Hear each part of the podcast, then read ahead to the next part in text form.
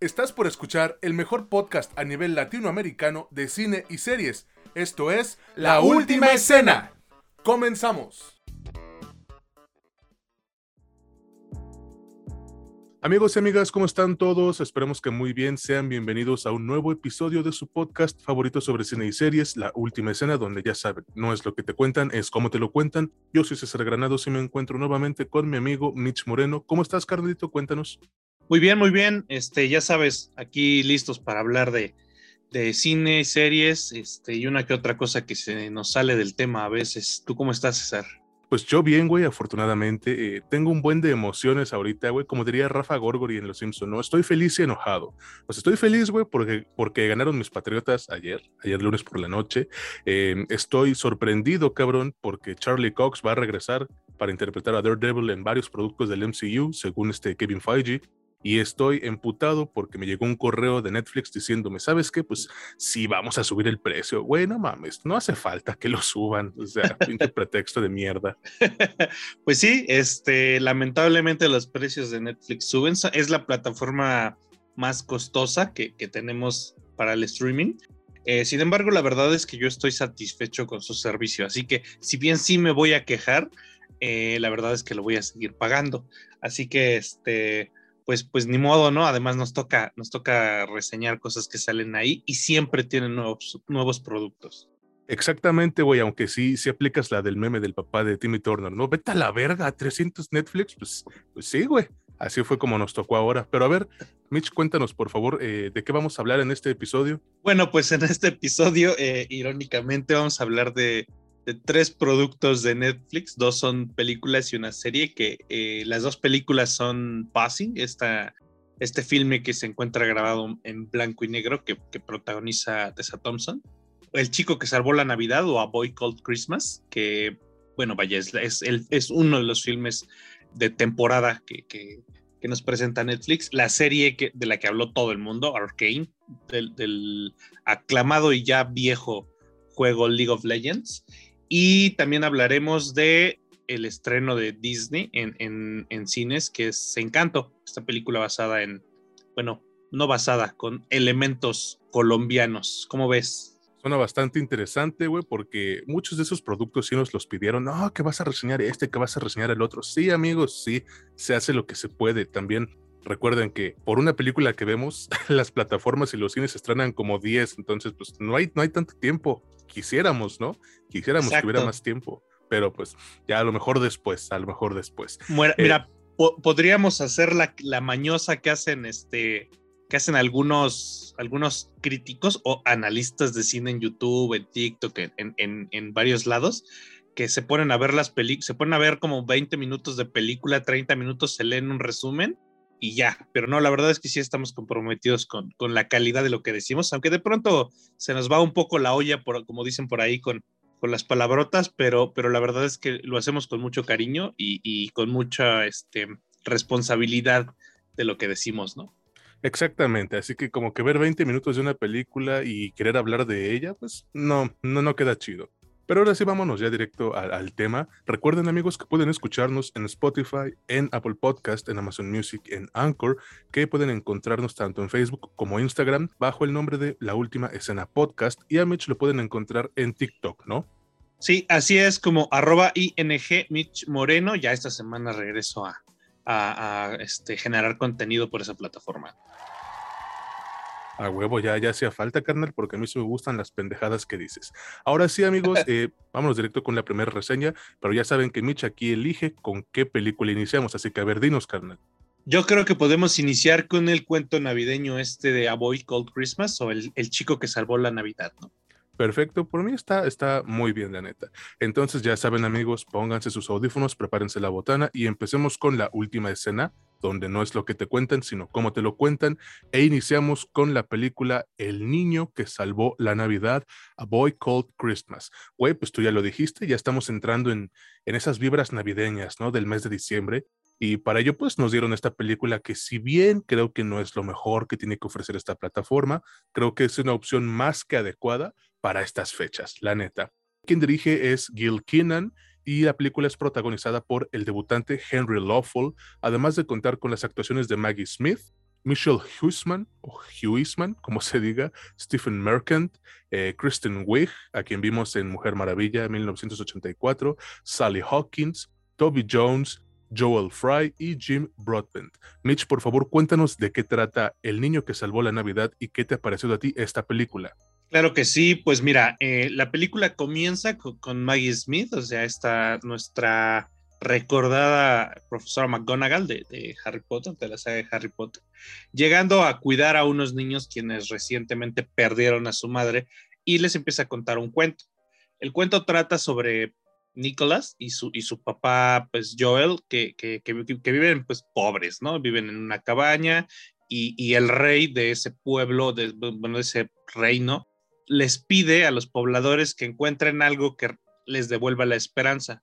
El padre se va en búsqueda de ese algo y deja a su hermana para cuidar al, pequeño Nicolás. La hermana que, que, como bien dices, es esta, esta la clase Chita en, en, Wonder Woman 84, pero también podremos recordarla por esta película de un extraterrestre grosero que se llama Paul, es la chica que no tiene un ojo eh, es, es, una culera, ¿no? Y entonces este güey en su desesperación, este niño, se va a, buscar a su papá y encuentra una villa con, con, duendes. Básicamente, hasta ahí les puedo contar, ¿no? Sin que haya mucho, sin que haya mucho spoiler.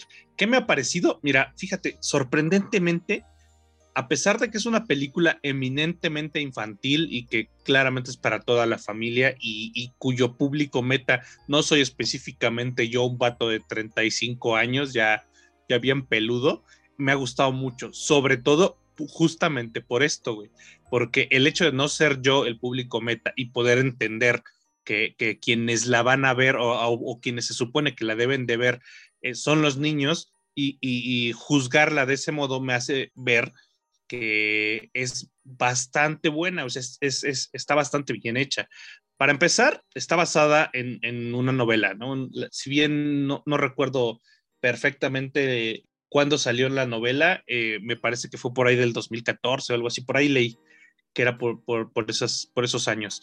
La historia de la novela, el plot de la novela, eh, eventualmente se va a revelar para los adultos muy pronto en la historia. A los niños, tal vez algunos, habrá que explicarles qué es lo que sucede con, con Nicolás o qué se supone que sucede con él. Y, y esto me ha gustado mucho, güey me voy a centrar principalmente en la historia, sobre todo por, repito, perdón por ser muy redundante.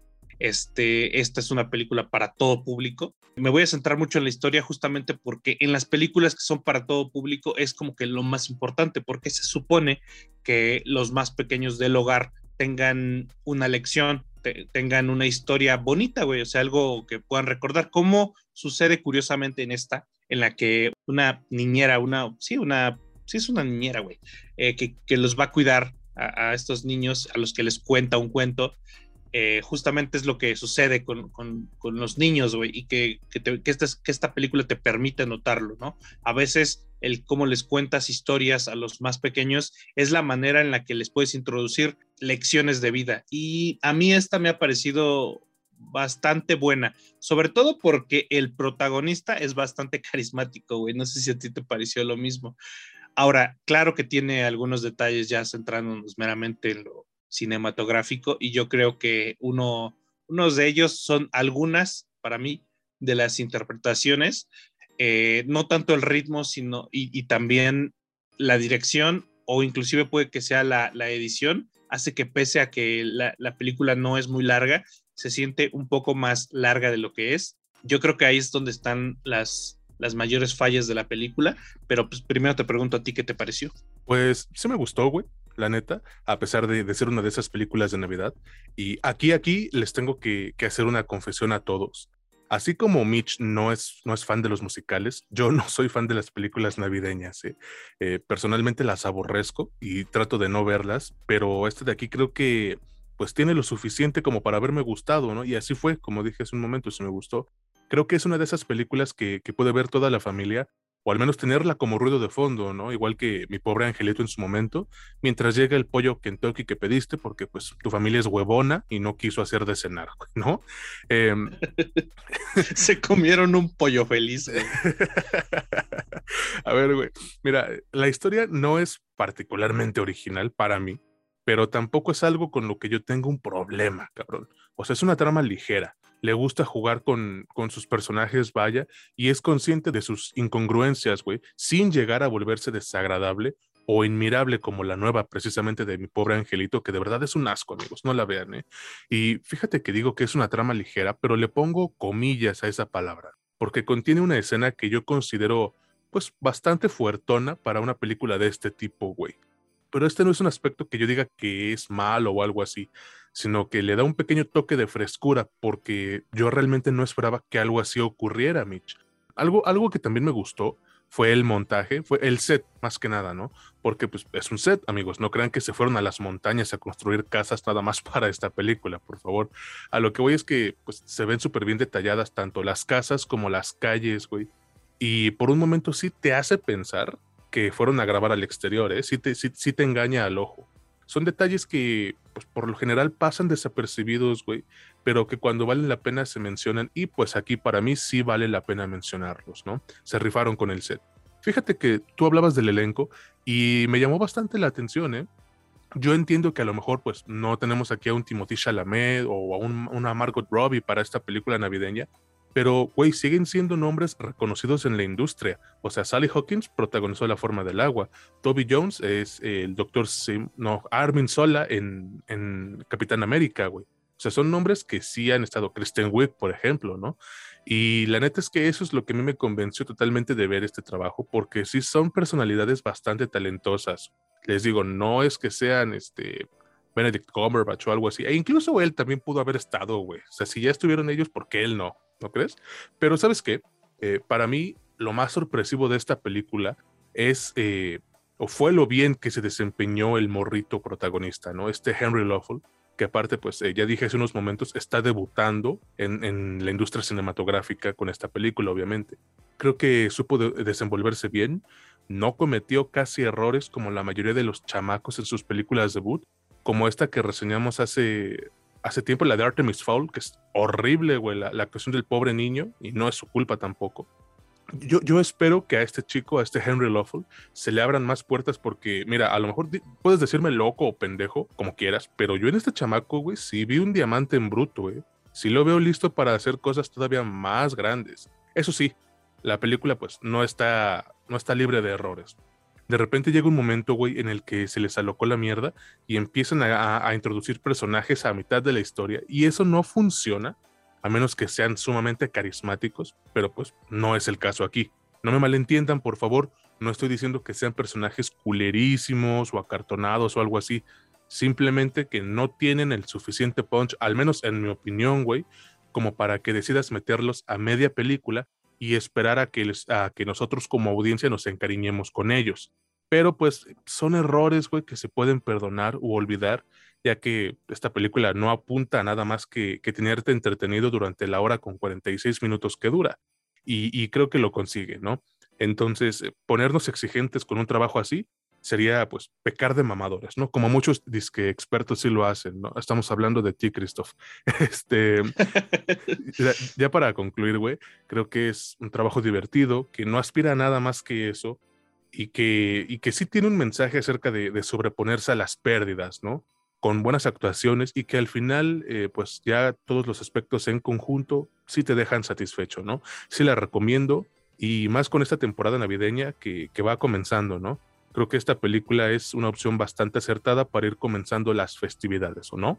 Así es, yo la verdad es que para concluir, eh, sí, yo sí la recomendaría honestamente, sobre todo si tienes, este, si tu familia tiene pequeños, niños principalmente, porque pues no creo que a un vato de 16 años que está en plena adolescencia le interese mucho. Pero yo también, yo también diría o ampliaría con que eh, si bien la película se construye bastante sólidamente, por ejemplo, eh, eh, en, mi caso, el personaje del rey finalmente me terminó cayendo súper bien, güey. Hay otros que, que sí parecen como de esa época en la que, de Disney, en la que los personajes eran como unidimensionales y eso se siente extraño en, un live action y en un live action en el 2021. Pero bueno, dejando de lado ese tema, yo creo que se puede ver, se puede disfrutar, no es, no es una película eh, que dure mucho, por lo que tampoco es que les va a robar mucho tiempo. y seguramente a los niños les va a dejar este mensaje, como bien dijo César, que además yo, yo ampliaría diciendo que, que también eh, les dejaría la idea de que eh, la esperanza siempre, siempre es bueno mantenerla por, por diversas razones, ya cada uno le, le encontrará el modo de darle alguna lección a, sus, a sus hijos, nietos, sobrinos, lo que sea. Eh, para quienes la quieran ver, pues se encuentra, se encuentra Netflix ya mismo, así que si la quieren buscar, pues ahí está, ¿no? Justamente, güey. Y también el producto que vamos a reseñar a continuación lo pueden encontrar en esta plataforma que no mames, no debieron subirle el precio, güey. Qué poca madre, pero bueno, pues ya, que puede decir uno, ¿no? Estamos hablando de la siguiente película, se llama Passing o su título en varios países de Latinoamérica, Claro Oscuro. A ver, yo les voy a preguntar algo, amigos. ¿Ustedes son de esos que piensan de manera equivocada que Netflix solamente les ofrece contenido de mala calidad? Bueno, entonces Passing les hará ver qué tan equivocados están realmente. Este trabajo es dirigido y escrito por la debutante en estos aspectos, Rebecca Hall, y lo protagonizan Tessa Thompson, Ruth Nega, no sé cómo se diga el apellido, güey, y no No, no, no, pero no lo, exacto, no lo digas de otro modo, güey, porque podría sonar muy mal, güey. Es que, es que ella ha dicho, que se pronuncia Nega o, Nega, no sé, pero es así, es Ruth Nega, Andrew Holland, Alexander Skarsgård y Bill Camp. Mitch, por favor, cuéntanos de qué trata Passing y qué te ha parecido a ti esta película, por favor. Claro que sí. Bueno, en, esta película, Irene Redfield, que, es Tessa Thompson, la que conocemos como Valkyria en, el MCU, es una mujer afrodescendiente. Bueno, es una mujer negra que tiene su tono de piel ligeramente más claro. Aquí hay que hacer una, una pequeña acotación. El título de la película, Passing, hace referencia a cómo hacían referencia los, los, este, los estadounidenses, los, los americanos, eh, cuando veían a un, a un negro con un, tono un poco más claro que podían pasar por blancos, o sea, les decían passing as. O sea, hacerse pasar, ¿no? sí, hacerse pasar. Sin embargo, no, la, tendencia era que inclusive, o sea, los negros podían eh, decirse a sí mismo que pues, se hacían pasar, pero los blancos también hacían referencia a este a a ellos como no estás tan negro, güey. Es como cuando aquí en Latinoamérica eh, le decimos a alguien, pero tú no estás tan moreno, güey, sí estás blanquito. O sea, como, como un halago, cabrón. Así como, bueno, ¿de qué pinche color de piel debo de estar o qué pedo? Algo así, güey. O sea, era una cierta tendencia. Por eso es medio cagado que, que lo traduzcan eh, el título como claroscuro, ya pierde todo el sentido. Ahora, esta Irene Redfield, que está haciéndose pasar por, por una persona, por una mujer blanca, o sea que es blanca, en un barrio blanco, se encuentra con una vieja amiga que también se hace pasar por blanca y que se casó con un, hombre adinerado blanco, eh, de Chicago. Después de este encuentro empieza como que a tratar esta, esta amiga Claire, que se llama, eh, que es Ruth Nega, que es la que eh, algunos recordan por Preacher, es Tulip, ¿no? Si no mal recuerdo. Empieza a tratar de retomar su, su, como su amistad y a Irene no le parece tan, tan chido, ni a su esposo, que su esposo pues también es afrodescendiente. Todo esto está ambientado en, los años 20, está basado en una novela de 1929 que trata sobre estos mismos temas. Obviamente en el 29 era mucho más complicado hablar de esto, así que imagino, no he leído el, material original, pero imagino el contenido y el, tipo de historia que se nos cuenta, si es como, como esto. Eh, ¿Qué me ha parecido? Mira, la verdad es que sí tengo que decir algo. Nosotros aquí en Latinoamérica lo vamos a sentir distinto porque podemos decir, puta, otro filme con temática racial americana. Y sí, güey, la verdad tendríamos razón porque no somos el target. O sea, nosotros no somos quienes para entender exactamente por qué hay tantas películas con temática racial que son estadounidenses. Vaya, es que está dirigido a las personas que, que viven allá y que tienen otro tipo de problemáticas, sobre todo de visibilidad racial o étnica. ¿Qué podemos entender acá? o, qué podríamos entender. La parte que nos toca, güey, justamente eso que, te dije, esa eh, comparativa que hacemos nosotros sobre qué, qué, tono de piel tenemos, como si el tono de piel que tengamos este, sea negro, sea, eh, eh, no sé, sea moreno, sea blanco, suficientemente blanco, no suficientemente blanco. Bueno, vaya, es que no existe. El tono de piel que tenemos está bien, ¿no? Y nosotros tenemos la costumbre de ver normal el andar criticando el tono de piel de las personas. Vaya, eso es lo que podríamos tener eh, de, de este tipo de películas. Pero más allá de eso, de manera cinematográfica, a mí la película me ha gustado bastante, güey. Me gusta mucho el uso de esta estilo que, se, que ha estado reviviendo bastante últimamente de filmar en blanco y negro, bueno, presentarnos un producto en blanco y negro, justamente porque eh, esto nos hace movernos a otra época de manera inmediata, mentalmente nos hace movernos más, más, más rápidamente y más fácilmente, y además nos permite tomarnos ciertas licencias a la hora de presentar ciertas cosas que de otro modo sería muy complicado e inclusive ridículo presentarnos en pantalla. Por ejemplo, que, una mujer negra se esté haciendo pasar por una mujer blanca. En, un filme blanco y negro esto es mucho más sencillo de imaginar.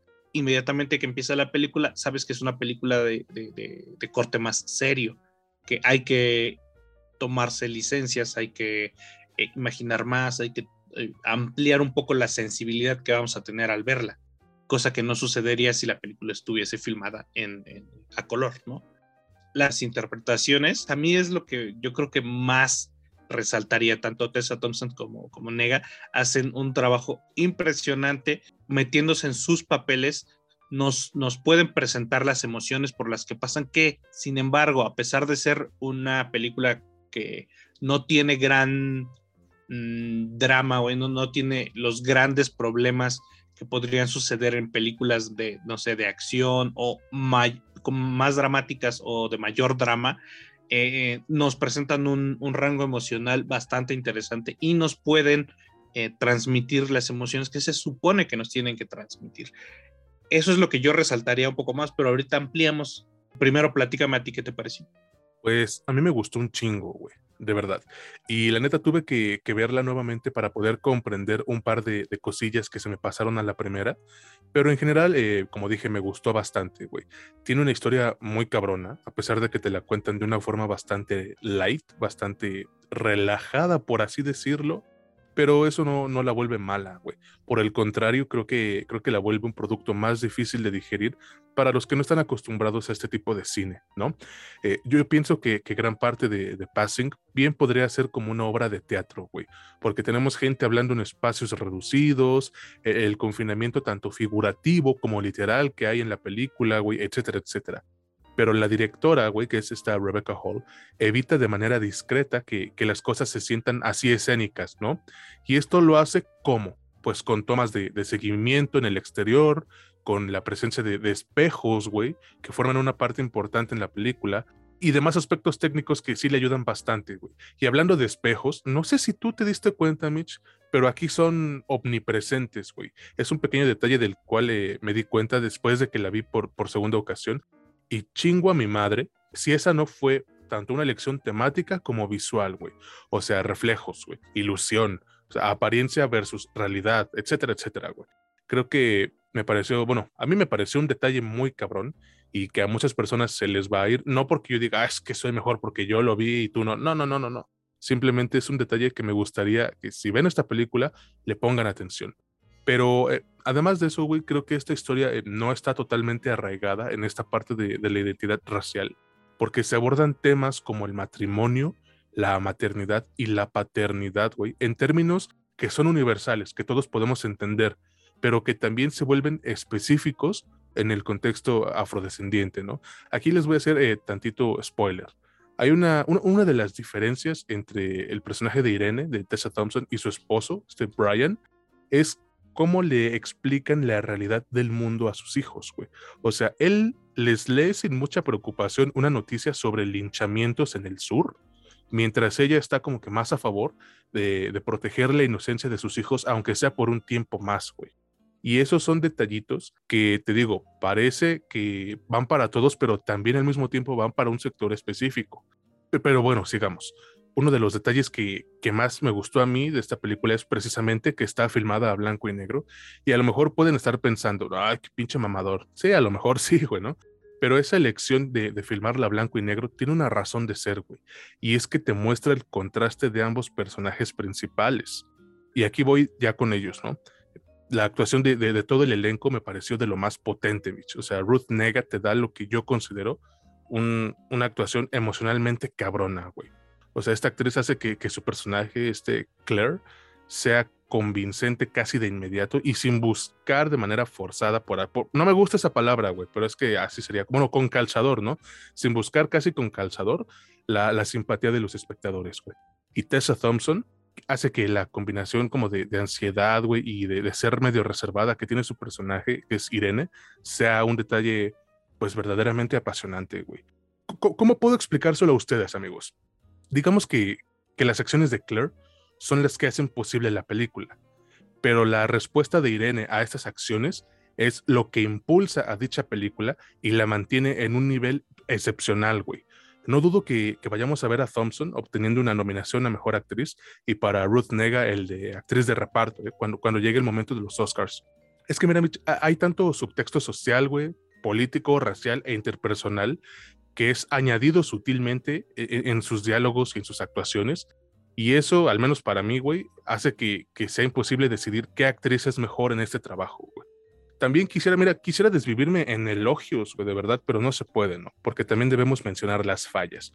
Creo que la película no tiene un ritmo muy constante y esa duración de una hora 39 minutos se siente como de dos horas fácil. Además de que el final, si bien no deja tanto a la interpretación, puede sentirse un poco abrupto, güey. No tanto ambiguo, pero sí abrupto, ¿no? De, ah, nos acabamos, bye. Pero bueno, al ser el debut como directora y escritora de Rebecca Hall, creo que se le puede perdonar, ¿no? Creo que es de esperarse que tenga errores. Entonces, pues para concluir, creo que es una película bastante bien realizada, güey, súper bien actuada, chingo a mi madre si no, que sí se va a colar en una que otra premiación por manejar un buen de problemáticas y que sí, güey, en momentos te va, te va a incomodar, pero pues creo que eso es lo que busca, ¿no? Y si es así, pues qué chingón que lo logre. Entonces, yo sí la recomiendo, pero la neta es que no, no va para todos la recomendación, güey. O sea, si bien el enfoque delicado que tiene Passing tiene, tiene un efecto que suaviza más su historia, eh, la directora, Rebecca Hall, aprovecha casi al máximo, güey, un elenco impresionante y maneja temas, eh, pues, espinosos con una destreza increíble, güey, ¿no crees? La verdad es que sí, una de las cosas más espinosas es justamente no ser una mujer afrodescendiente y animarse a dirigir esto, güey, en estos tiempos, que la verdad eso es complicado. Pero yo no tengo ninguna queja al respecto. Sí se trata con esta delicadeza y sí se trata con esta seriedad. O sea, si, si haces un acercamiento respetuoso, eh, no creo que haya ningún problema. A ver, bueno, aquí tendría, antes de, de pasar, yo sí, sí la recomiendo, pero voy a hacer un pequeño paréntesis eh, retomando la onda de, que Netflix no presenta, no hace filmes, bueno, propiamente Netflix produce muy poco en sí. Eh, lo que hace es distribuir. En este caso, por ejemplo, compró los derechos de distribución de Passing. Ellos no lo hicieron, ellos no pusieron el dinero. Bueno, sí ponen un dinero porque pues le dan el dinero a los, a los productores y ellos se quedan con, con esos derechos. Pero ese es el dinero que pone Netflix propiamente ellos eligen más que nada qué van a pasar en su plataforma, pero poco de eso es lo que hacen.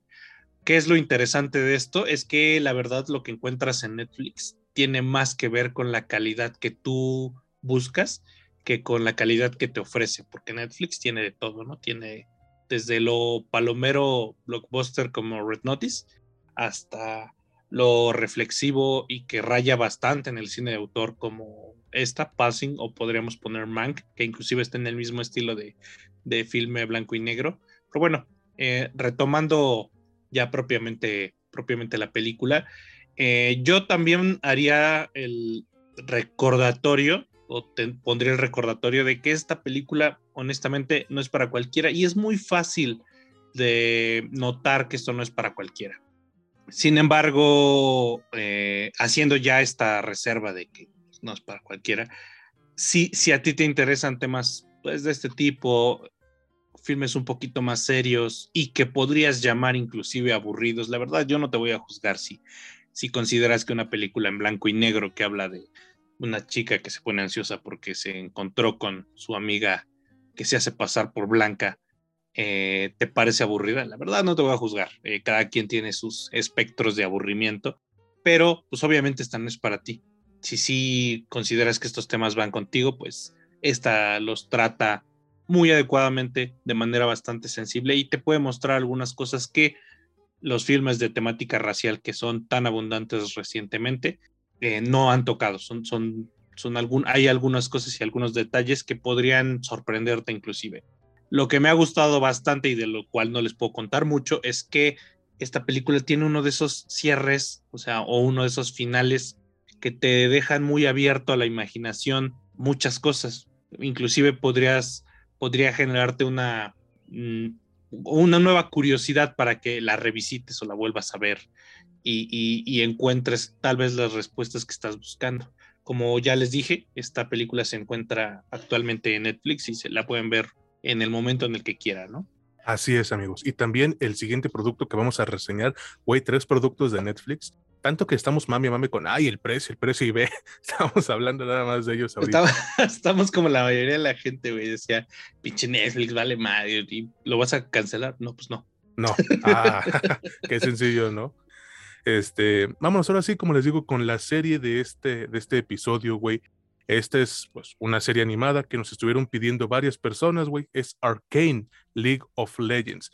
Y la neta es que les debemos un favor muy grande por hacernos ver esta joya.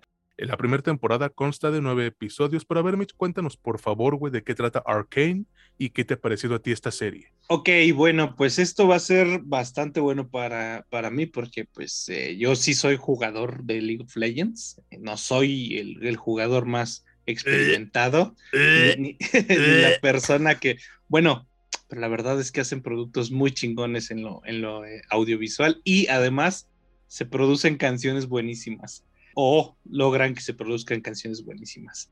Déjenme les cuento, hace de cuando se plantea la historia, o sea, en lo que podríamos llamar el presente, unos años antes, rebeldes de, de, de, la ciudad reprimida o de la parte de la ciudad reprimida que se llama Sound, eh, marchan, están marchando y eh, después de cierta represión están marchando hacia Piltover y después de esta marcha y represión, Powder y B simplemente se, dan cuenta que sus padres están muertos. Bander, que es el líder de la, de la rebelión de ese entonces, las adopta y, y, pues bueno, hace corte hacia el presente y Powder se vuelven como niños, pues niños problema, porque pues vaya, son de un barrio, es, es algo así como que vivan en Ecatepec, güey. Y se juntan con, este, con otros morrillos que es Milo y Clagor, o Clagor, y se ponen a robar, güey, o sea, buscan robar. Se van a Piltover a robar a un, a un como penthouse y hacen un desmadre, desmadran una casa.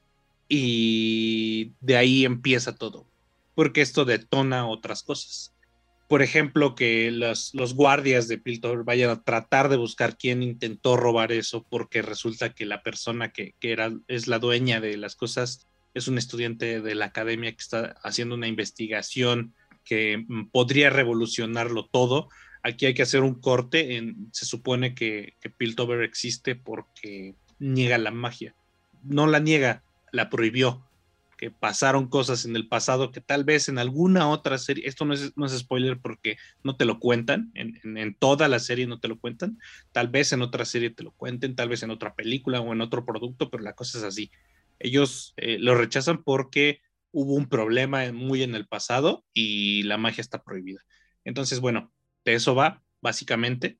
Eh, no se puede decir tanto en realidad de la historia yo creo que es una de las pequeñas fallas que para mí puede tener Arkane, que es que asume que todas las personas que la van a ver ya tienen un background al menos mínimo sobre el lore de, del juego, cosa que pues, no es cierto, no es ni de lejos cierta. Por ejemplo, a mí me gusta, me gusta jugar a veces, pero el lore me es, no, es, no me es tan conocido, güey. Es más, inclusive los personajes tienen ahí su biografía, no, no la conozco, güey. La mayoría de los personajes no los topo. Pero eso, asumir eso es un pequeño detalle en contra. Sin embargo, no te juega muy en contra, güey. La mayoría de las personas que me dijeron que les encantó la serie eh, no han jugado jamás el juego y ni lo van a jugar jamás. Porque aquí vamos al punto interesante. La serie está construida para mí de manera casi perfecta, está dividida en tres actos que salieron tres episodios cada semana. O sea, lo sacaron cada viernes tres episodios y estos tres actos te sirven como justamente lo que hemos hablado. Presentación, nudo, desenlace. Y eh, honestamente, qué manera tan ingeniosa de, presentarnos las cosas, o sea, de dividirte el cómo van, en cómo van siendo. Porque, por ejemplo, otras series te pueden llegar a presentar, ¿sabes qué? El primer episodio es esto, y luego la próxima semana te suelto otro y te suelto otro. Pero si resulta que tu arco de presentación toma tres o cuatro episodios, puede que a, las personas las pierdas desde el primero porque solo pueden ver el primero. Y digan, mm, bueno, no sé, no entendí nada, güey. Y me voy a esperar una semana a ver el otro y la verdad es que no sé si me interesa. Y a veces lo dejan. Esta fue una manera muy ingeniosa porque te, lo están, te están diciendo hasta aquí está todo mi arco de presentación. Hasta aquí está todo lo que necesitas saber para ver si te interesa seguirlo viendo. Y obviamente es que si viste esos tres episodios y no la quieres seguir viendo, discúlpenme mucho, pero creo que está usted pendejo. Porque está llena de acción, güey. La animación es impresionante. Los personajes están presentados de manera eh, tan orgánica que se vuelven entrañables de manera muy, muy, muy rápida. Todo está muy bien explicado. La escritura te permite que vayas sabiendo poco a poco hacia dónde se está encaminando todo. Te permite también que cada uno de esos personajes desarrolle sus propias problemáticas y como resultado nos presenten eh, nuevos personajes, bueno, nuevos entre comillas, porque es el mismo personaje, más problemática es su nueva personalidad, ¿no? O la nueva persona. Y esto se hace, se hace tan bien, güey, que se siente, güey, se siente como si no fuese una, suena, suena como si pensara que lo animado no debería de ser, no debería de estar tan bien hecho, pero, pero es que creo que no hay otra manera de decirlo. Se siente como si esto fuese algo más serio, güey. Y eso es lo que me pareció tan, tan interesante de, de. Honestamente, teniendo tanto, tanto hype, tanto mame sobre la serie en grupos, en Facebook, en redes sociales, inclusive las calificaciones que tiene en, en todos lados, que la ponen como una, como una masterpiece de, de la animación, me hicieron entrar con reservas. O sea, diciendo, yo creo que la gente se está mamando y lo más probable es que no sea tan impresionante como me dicen, pero llegué y, la verdad es que pues me callaron la boca porque sí lo es. No sé, ¿a ti qué te pareció, César? Me fascinó, Mitch. De verdad, güey. Es fácilmente una de las mejores series del año, güey. Y, no solo animadas, ¿eh? o sea, una de las mejores series en general de este 2021, cabrón. Mira, yo personalmente, güey, tampoco conozco mucho de, del Lord de League of Legends, pero eso es eh, más en gran parte por el fandom tan, tan asqueroso que tienen, ¿no? Qué asco, güey. No es mal pedo, de verdad, y, no es para ofender, pero casi todos los fans de LOL me parecen eh, repulsivos, grotescos, de verdad, me, da un genino asco hablar con ellos, pero bueno, voy a dejar mi, mi hate de lado, güey, Arcane. No mames, Arcane es lo que me ha hecho interesarme más por este producto. Al menos eh, comprender la historia, güey. Ni de pedo voy a jugar esa madre, ¿eh? pero hablemos de la serie en sí. La historia, güey, es increíble, Mitch. Al ver los dos primeros episodios, güey, piensas que, van a irse por el camino fácil y va a estar llena de clichés trillados y, crees que ya sabes cómo va a terminar. Y entonces llegas al tercer episodio y madres, güey. Te avientan un pinche cubetazo de agua helada, pero no en la cara, en los huevos, güey. Dices, ¿qué pedo, cabrón? Le dan un giro a la trama que por lo general tú esperas al final de las temporadas, Mitch. Aquí no. Aquí les valió verga y arriesgaron en grande. Y les funcionó, güey. Eso es lo más chido que les funcionó. O sea, se aventan una historia, pues digámoslo así, oscura, pero a la vez enérgica, güey. Y nunca sientes que estén pecando de soberbios, que eso es lo mejor. Todas las historias que se presentan tienen su dosis de drama, de tensión y hasta de crítica social, güey, de lucha de, de clases y este pedo, ¿no? Y las terminan uniendo sin sentirse que lo hicieron otra vez, güey. No me gusta esta palabra, pero que lo hicieron de manera forzada. No se siente así, güey. O sea, las cosas se unen con una naturalidad que casi no se ve en la animación. Pero lo que realmente eleva la narrativa de esta serie, que de por sí es muy sólida, es su animación, güey. Es trascendental. Puedes ver cada destello emocional en el rostro de los personajes, Mitch. Y luego tienes las batallas o las peleas, no mames, se ven gloriosas, cabrón. Tanto así que de verdad fueron mi parte favorita, güey.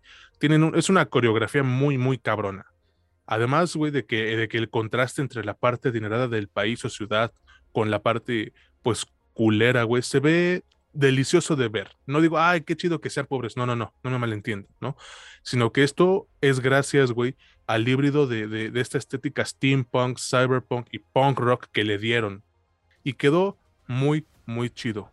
Luego tienes a los personajes con un desarrollo eficiente, aunque pudo ser mejorcito, eso creo yo. Eh, los villanos se roban la pantalla cada que aparecen, o por lo menos Silkomich. Qué pinche villanazo es este vato. Y es que literal, güey, o sea, los ves pasando por un sinfín de emociones fuertes desde que comienza la serie, y esto se resalta, eh, sí, por la animación, pero también por el voice acting. Se nota luego, luego que, que, se salieron de la zona de confort que tienen los gringos en este aspecto, ¿no crees? Eh, creo, que, creo que todo el elenco hizo un trabajo increíble, dándole no nada más voz a los personajes, sino dotándolos de vida propia, Mitch. Ya lo dije antes, güey. En anime están el perro, y lo van a estar siempre. Pero aquí, güey, en su producto propio, Dios, me sorprendieron bastante, ¿eh? Pero, pero si, hay, si hay alguien que, que se lleva mis aplausos, es esta Ella Purnell, güey, que interpreta a Jinx y que recordamos en la película The Army of the Dead, que es la única sobreviviente por sus mamadas, ¿no? Mira, hacer personajes o interpretar personajes como este yo creo que es muy difícil, Mitch, porque retratar la inestabilidad mental requiere de tener unos huevotes y una precisión pues casi de cirujano, al menos en mi opinión. Y ella da en el clavo en todo momento, cabrón. En todo momento. Le quedó chingoncísimo el personaje. Y luego, como, como cereza del pastel, acabas todo con ese final, güey, con esa rola y con ese cliffhanger que te deja con más dudas que respuestas y con ganas de que ya saquen la segunda temporada que ya está en producción. O sea, muy, muy cabrón. Mira, no quiero extenderme demasiado. Creo que sobra decir que, que la recomiendo. Eso es obvio, ¿no? O sea, Arkane logró causar una, una primera impresión deslumbrante, Mitch. Eh, el tener esa combinación espectacular de, animación 2D y 3D junto con una historia emocionalmente convincente, con unos personajazos además, güey, y con un soundtrack súper chingón, a pesar de que a mí no me gusta mucho Imagine Dragons, pues nos dio como resultado una adaptación de videojuegos que podría volverse legendaria. Y, y si siguen por ese camino, quizás eh, se podría volver la mejor adaptación de videojuegos en la historia. Me cae de madre que si siguen con esta calidad, Arkane se va a convertir en la mejor adaptación de videojuegos que jamás se ha hecho. Bueno, pues mira, aquí yo, yo este, cerraría también recomendándola ampliamente, no tanto por, por, por el lore que pueda tener de League of Legends, esto al final de cuentas puede, importa un carajo, güey, vale porque no, no necesitas, sí, exacto, güey, si no necesitas jugar para que te interese. Ahora, claro que si, si, si te quedaste insatisfecho, pues sí hay más elementos ahí que puedes leer. Hay también otras animaciones, de hecho hay un, hay un video de YouTube que, que, que, no, no, recuerdo exactamente de cuándo fue, pero nos presentaba el final, güey. O sea, con lo que cierra la serie, ese video de YouTube, eh, te lo platica, güey. También porque pues es parte de un lore, güey. O sea, es, es, es, es, parte de algo que ya, ya estaba más o menos establecido. Ahora, aquí sí tengo que decir algo, y no tanto por, por, por el juego. El juego, como dijo César, este, vale madre y tiene una comunidad súper, súper tóxica, güey. Eh, Riot Games se ha esforzado muchísimo por entregarnos productos de alta calidad, sea en donde sea, güey. O sea, tiene otras animaciones cortas que no, en las que no se habla, sino que se presenta parte de este lore que conocemos, eh, que, que no, no, no dejan nada que desear, güey. O sea, están, estaban a un pasito ya de hacer su serie, güey, como ya sucedió. Pero todo lo que te presentan, todo lo que se te presentan, por ejemplo, en sus, en sus, este, sus torneos mundiales que, que pues son muy vistos, güey, en, todo el world, siempre hay animaciones, siempre hay una nueva canción. Eh, Imagine Dragons es la quinta canción que hace para, Riot Games. Y, y, en todas ha tenido un éxito tan grande que ya ves después en, en, en, redes sociales que las ponen en stories o en TikTok, las utilizan como fondo las canciones y la gente ni las ha visto, o sea, no, no ha visto la serie. Por ejemplo, esta ya la vi en un chingo de lados y, y, y, es porque es una buena canción, aparte muy pegadiza. Pequeño detalle es que Imagine Dragons sale como sí mismo en, en la serie también, o sea, salen animados. Eh, Riot Games, como te dije, nos ha, nos ha tratado de presentar lo más eh, de calidad que pueden. Por ejemplo, no, no, obviamente no solo tienen League of Legends, tienen, pues, tienen Valorant, recientemente presentaron Hashtag Mayhem, que, no tienen nada, o sea, no son ni siquiera del tipo de juego de League of Legends, ¿no? Eh, también tienen, ah, recientemente presentaron en Switch El Rey Arruinado, que es otro juego que es como un RPG, todos son, se, nota que tienen mucho cuidado en lo que nos presentan, o sea, no nos presentan cosas a lo idiota como, como EA, como EA Sports, como, como este Ubisoft, que con tal de sacar juegos, te, sacan un montón de cosas con un montón de bugs, que, que este, está tocho con las patas. Eh, no, acá sí se preocupan por la calidad y también por eso es que la serie no va a tener una nueva temporada sino hasta el 2023. La verdad es que si nos van a presentar esto, este tipo de producto, que se tarden lo que se tengan que tardar, güey. No hay pedo, no hay prisa, güey. Neta, digo, uno quisiera que ya estuviera todo el producto ya mismo, güey, para verlo de putazo, güey. Pero no es así. La verdad es que la calidad, eh, o la realidad es que la calidad toma tiempo. Y en este producto hay muchísima calidad. Así que, este, pues si la quieren ver, eh, está ya en Netflix. Se pueden aventar eh, los nueve episodios de golpe, cosa que no pudimos hacer nosotros, porque, bueno, y al menos yo, porque pues tuvimos que esperar semana con semana, ¿no? Pues ahí lo tienen amigos, la neta es una serie muy pasada de verga, de verdad eh, se las recomiendo, sobre todo a mi amigo Aaron Germán, que dice que le caga también este videojuego. A mí igual, güey, pero neta, chécate esta serie, cabrón. Te mandamos un saludo muy, muy grande. Y ahora sí, vámonos al producto final de este episodio, güey. Este es otro trabajo de animación, pero este está en cines. Antes, dinos por favor, Mitch, en dónde pueden encontrarnos. Claro que sí, nos pueden encontrar en Amazon Music, en Spotify, en Apple Podcast y Anchor. En Facebook e Instagram nos pueden encontrar como La Última Escena Podcast y a mí me pueden encontrar en TikTok como ING Mitch Moreno. Ahí lo tienen amigos, vayan a seguirnos si quieren, si no, la neta es que me vale verga. Pero vámonos ahora sí con el producto final, como les decía, un producto de animación proveniente de Disney y este se llama Encanto. Y pues, güey, no sé tú, pero poco a poco eh, los de Disney están intentando llegarle al mercado latino. Eh, ya tuvimos el primer intento con Coco. Y ahora nos dan esta película que para mí, güey, sí le hace honor a su nombre. Esta película es dirigida por Jared Bush y Byron Howard cuentan con las actuaciones de voz de Stephanie Beatriz, quien es Rosa Díaz en Brooklyn Nine-Nine, eh, Olga Meredith, John Leguizamo o Leguizamo, no sé cómo se pronuncie, güey, Mauro Castillo, María Cecilia Botero, Dayan Guerrero, Angie Cepeda y Wilmer Valderrama. Mitch, por favor, cuéntanos de qué trata Encanto y qué te ha parecido a ti esta nueva película de Disney. Claro que sí, pues mira, en esta película, mientras escapan de un, de un conflicto armado, eh, una joven Alma Madrigal pierde a su, a su esposo Pedro, pero pues bueno, salva a tres, a sus tres hijos pequeños, que son, eh, no me acuerdo de sus nombres, solo me acuerdo de Bruno. Eh, Alma obtiene una vela mágica que, al llegar a su destino crea una, una casa mágica, güey, en la que viven todos los Madrigal. Después de, bueno, ya en el presente, nos, ponen como protagonista a. ¿Cómo se llama esta? Mm, eh, uy, se me fue el nombre, cabrón, de la, protagonista. Mirabel. Este, Mirabel nos, nos, nos presenta a toda la familia, estas personas, a raíz de esta pela mágica, nacen con, con ciertos dones, ciertos poderes, y nos presenta a toda su familia. Tienen alguna, alguna ceremonia para que se les presente su poder, pero ella, la propia Mirabel, no tiene ningún poder.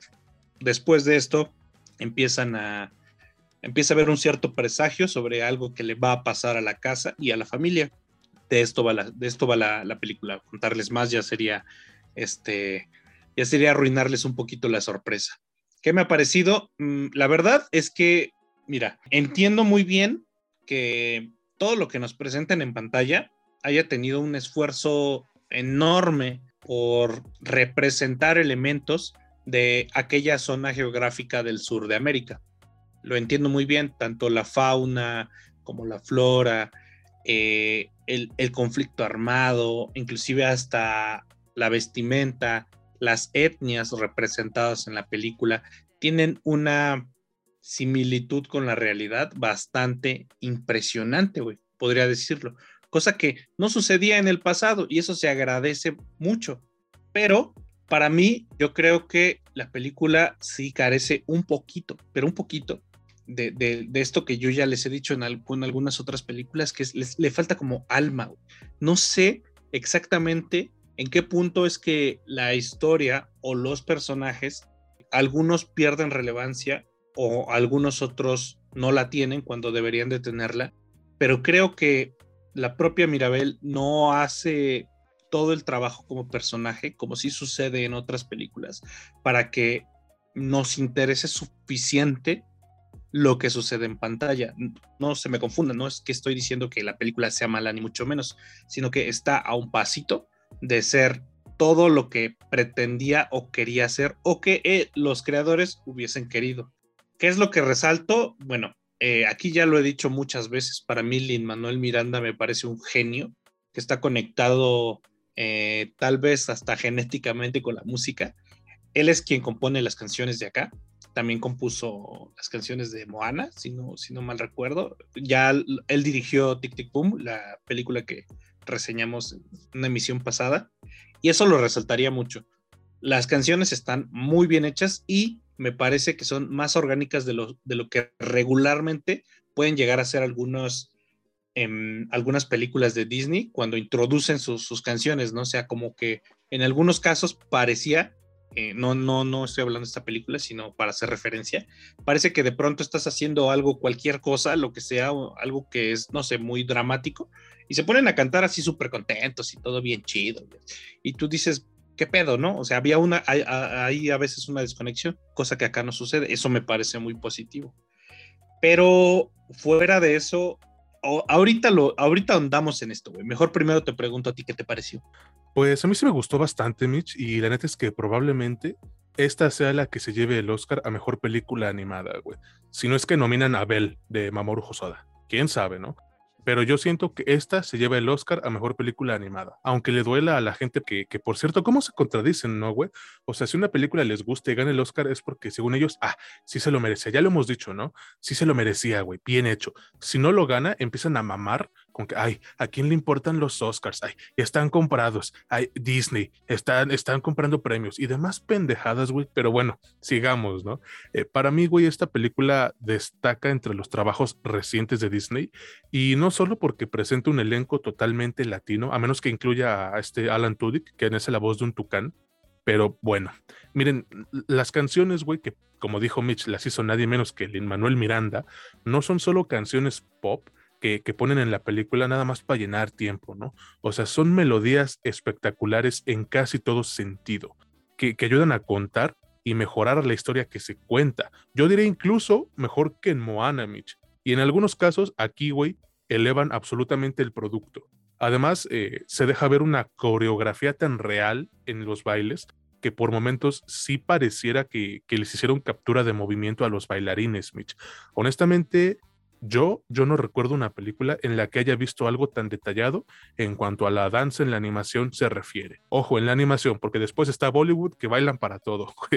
y si a eso le sumamos lo, lo colorida que es y que tiene una animación de calidad top notch, como dicen allá en Estados Unidos, pues es poco probable que el resultado te decepcione. A mí me, gustaron las interacciones de Mirabel, que luego pensaba que era Maribel con, con sus hermanas, especialmente con, con la que es súper fuerte, ¿no? Esta Luisa, creo que se llama. Pero ¿sabes qué? Creo que la película aumenta su calidad con la llegada del personaje que, interpreta John Leguizamo, el tío Bruno, y no solo porque la química entre él y, y Stephanie Beatriz, quien hace a Maribel, a Mirabel, fíjate, es, es magnífica, sino porque ya en este punto de la película el verdadero mensaje de, encanto se revela y nos habla pues de confianza, de aceptación, de la propia autoestima y del ser especial incluso en un lugar donde eso, donde el ser especial tiene un significado diferente. Algo así como My Hero Academia, pero un poquito más light, ¿no? Eh, es, es una lección valiosa, aunque algo simplista y algo vaga, pero que todas las personas que vean en esta película deberían tomar en serio. En cuanto a la parte actoral, ya lo acabo de decir, creo que Beatriz y Leguizamo son lo mejor de este trabajo. Y no es por hacer menos al resto del elenco, ¿eh? porque creo que todos lo hacen bien. Pero es que sin la presencia de estos dos, las cosas no hubieran funcionado tanto, Mitch. Ellos son los que cargan con el peso de toda la película y la neta estaría muy chingón verlos juntos en, en otros proyectos. Creo que la duración de Encanto juega mucho a su favor porque siendo esta una película de una hora 39 minutos, debes tener un ritmo eficaz, ¿no? Debe ser rápido y que casi no se detenga más que para darte uno que otro respiro. Así es el ritmo de esta película. Y ya al final te juro que no sientes, al menos yo no sentí que algo le falte o que algo le sobre. No, no, no. Se cuenta todo lo que se requiere contar y hasta ahí. Y fíjate, güey, la historia sí cubre una gran cantidad de temáticas ya muy trilladas, sí, como lo es la rivalidad entre hermanos y el peso tan aplastante que tienen las expectativas familiares, pero lo interesante y que también es inesperado es el acercamiento de esta película hacia cuestiones más serias como el trauma y el desplazamiento generacional, siendo todo esto, güey, culturalmente específico. No nos hagamos pendejos, amigos. Los de Disney no son nuevos a la hora de tocar temas serios como estos y se nota que le meten un cuidado específico cuando lo hacen. Y ese cuidado es lo que le da otro sabor a esta, a esta película. Realmente, pues, mira, no le pude encontrar tantas fallas eh, a Encanto y a pesar de que, pues, sí las tiene, yo personalmente considero que no son tan importantes como para hacerles mención. Entonces, pues, ya para concluir, Creo que es una película increíble, con una animación hermosa, como era de esperarse, y que te mantiene entretenido en todo momento. Eh, sí la recomiendo, obviamente. O sea, a lo mejor el entorno y, la perspectiva cultural de Encanto pueden ser algo relativamente nuevos para Disney, sí, pero el resultado final es el mismo. O sea, es diversión encantadora y bellamente animada para toda la familia. Pues mira, mm, yo, yo cerraría diciendo también que, que este, bueno, sí la recomiendo, pero voy a poner aquí mis, mis, pequeños paréntesis, güey. Yo creo que, que sí hay que decir que, que si lo que esperas es una, no sé, güey, una representación totalmente fiel a ciertos aspectos de la realidad de Colombia, o si lo que querías era una historia basada en la realidad de Colombia, pues neta, hay muchos otros productos para ti, güey. Eh, Narcos. pues, pues, exacto, güey.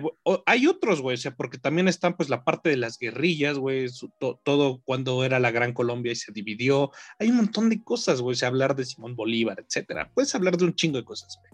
Pero eh, esto, este, producto, pues, no, no, no busca eso, güey, no buscas fidelidad, porque buscas contar una historia. Miren, eh, aquí la cosa es muy interesante, güey los productos audiovisuales, tanto televisión como en cine, buscan, obviamente, contar una historia. Esto, esto es la obviedad más, más tonta que podría decir. Sin embargo, parto de este punto. Eh, buscan contar una historia, pero a la par que se cuenta una historia, esto hace que en un cierto sector de la población, y muchas veces ese sector es el que predomina, o sea, es la mayoría de las personas, recibe un segundo mensaje o un tercer mensaje, un cuarto, quinto, sexto, el que quieras, güey, las cantidades que quieras. Y, estos tienen mucho que ver con la visibilidad, con el cómo se presentan las, las cosas en pantalla y el cómo se empodera a una cosa y se le resta poder a otra.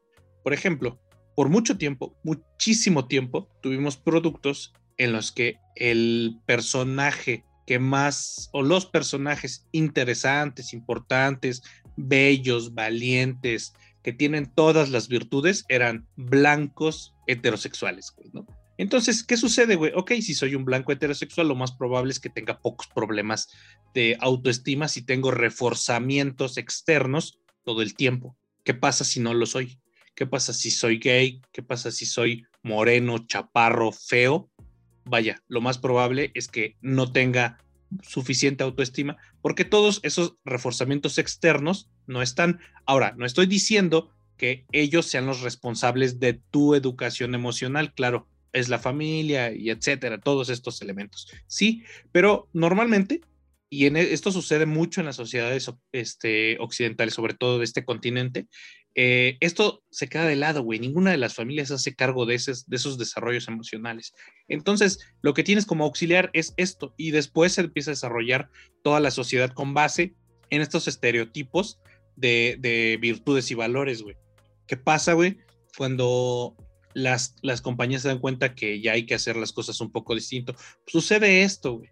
Esto que no es que te quieran contar que había una casa viviente en algún pueblo en Colombia y que eso sucedió. No, no seas inocente, güey, no seas ingenuo, güey.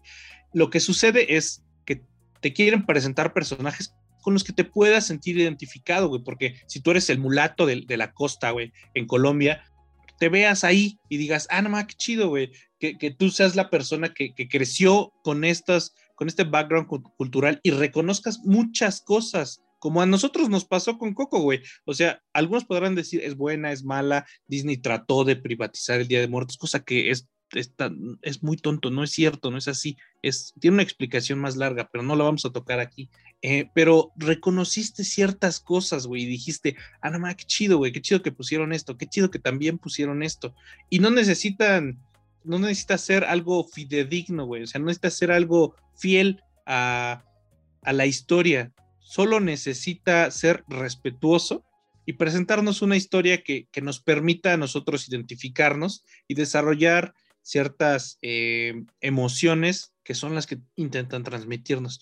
Eh, bueno, ya después de todo este paréntesis, a mí me ha, me ha gustado, me ha gustado mucho, pero me parece que Mm, sí le falta algo para llegar a ser como la gran, gran maravilla. Yo también creo, porque tampoco hay mucho con que competir, eh, que, es la que se va a ganar el Oscar, porque está, es completo, es una película eh, integral, te presenta en todos los aspectos elementos destacables, pero eh, yo sí me quedo a medias, güey, un, un, poquito más de a medias. No es que diga que sea mala, ni mucho menos, pero, ay, güey, algo le falta. A lo mejor eso es personal, pero bueno, se los dejaremos a ustedes para que juzguen si la película es, es un 10 o tal vez es un 8.5, ¿no? Eso se los dejaremos a ustedes.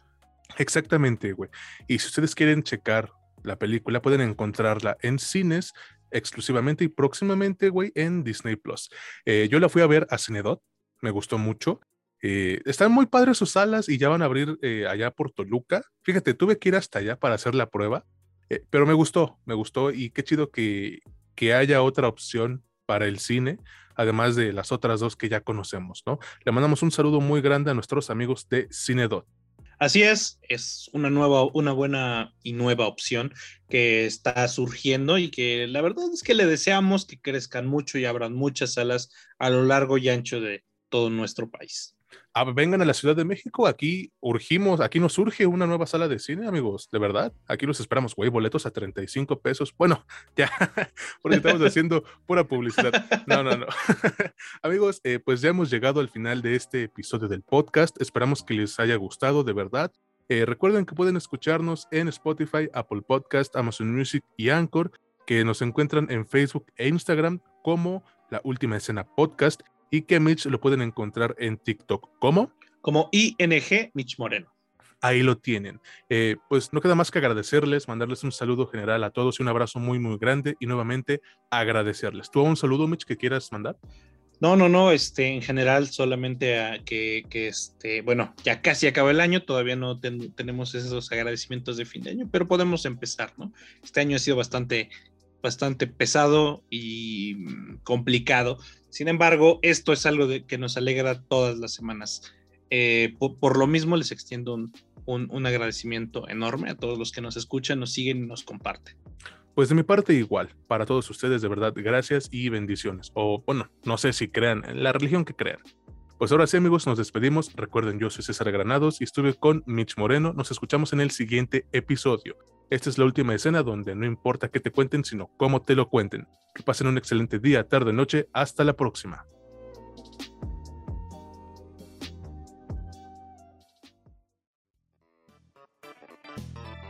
Esto fue La Última Escena. Escúchanos la próxima semana y entérate de más noticias y opiniones sobre el séptimo arte y tus series favoritas. La Última Escena.